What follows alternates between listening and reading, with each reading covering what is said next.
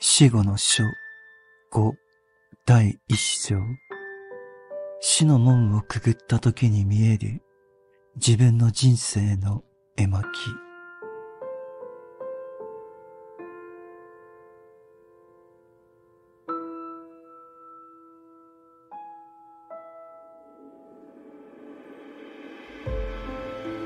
私たち人間は死の門をくぐると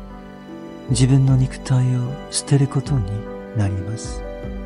そして肉体は地球の元素に委ねられることになります。言い換えれば肉体は誕生と死の間に浸透している真の人間から生じる力とその法則から離脱したのであり、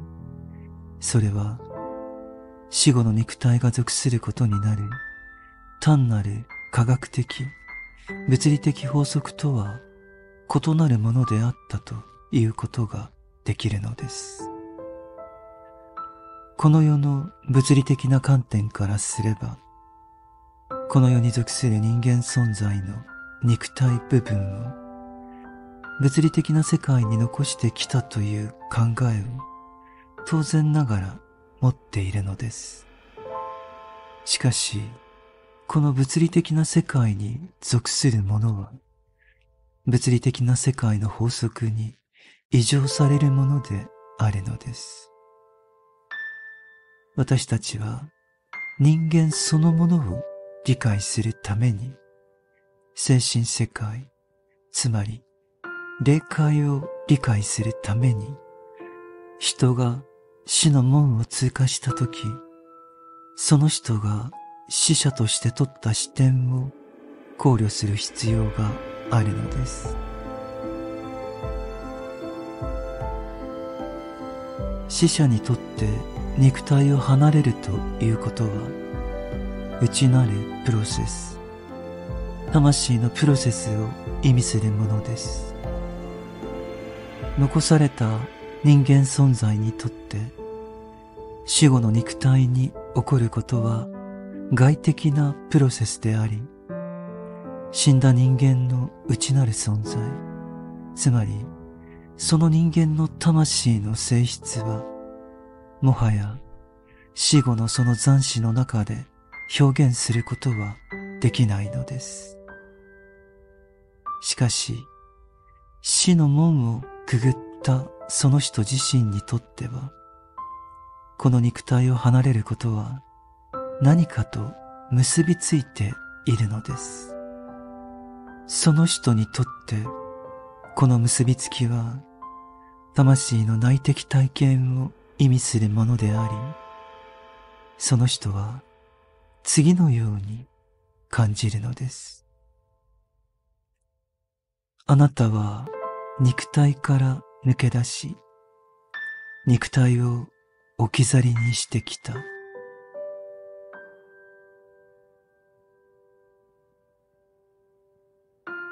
この世に置き去りにされた肉体の面からこのことを見ると、その時に魂の中で起こることを正確に説明するのは非常に難しいのです。それはほんの短い時間だけしか続かない内的なプロセスなのです。しかし人間の人生全体にとっては普遍的な重要性を持っていることなのです。人間が死の門をくぐり霊界での人生の道が始まるときにまだ霊界の外側での考え方のプロセスとしてそれを説明するとしたら死の入り口を通過した人は次のように感じるかもしれません。今世界に対して以前とは全く異なる関係がそこにある。世界に対する以前の関係は根本的に逆転している。この時、魂の中で体験されるこの考えを説明するのであれば、人は死ぬまで地上で生きてきたと言わなければならないでしょう。その間、人は硬い物質的な大地に立ち、そこに鉱物界、植物界、動物界に属する存在を見て、山や川、雲や星、太陽や月を見ることになれ、自分の立場からその肉体の力によってこれらすべてを今日の私たちと同様に考えることに慣れていたのです。コペルニクスの教えによって私たちが霊的に見ているものは基本的に幻想であると捉えられている今日人々は次のように考えています。私たちの頭上には、お椀のような青い天空があり、そこには星々があり、その上を太陽と月が通り過ぎていきます。人間はこのお椀の中にいるようなものであり、この中級の地球の上にいるのです。私たちはこの青い演習を自分自身に思い描くとき、それが幻想であるという事実には、今のところ関心がないのです。しかし、私たちはそれを見る以外には方法がないのです。人が死の門をくぐった時その人の魂の中で最初に形成されなければならない考えは今自分は肉体の外側にいてそれはまるで一つの星の中に沈んでいるようだというものです。最初は自分が本当に広がっている星の世界を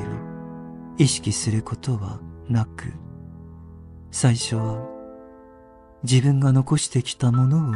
意識するだけであり、肉体で持っていた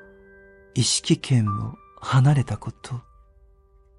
肉体の中で発達した人間の能力によって見ることができたものから、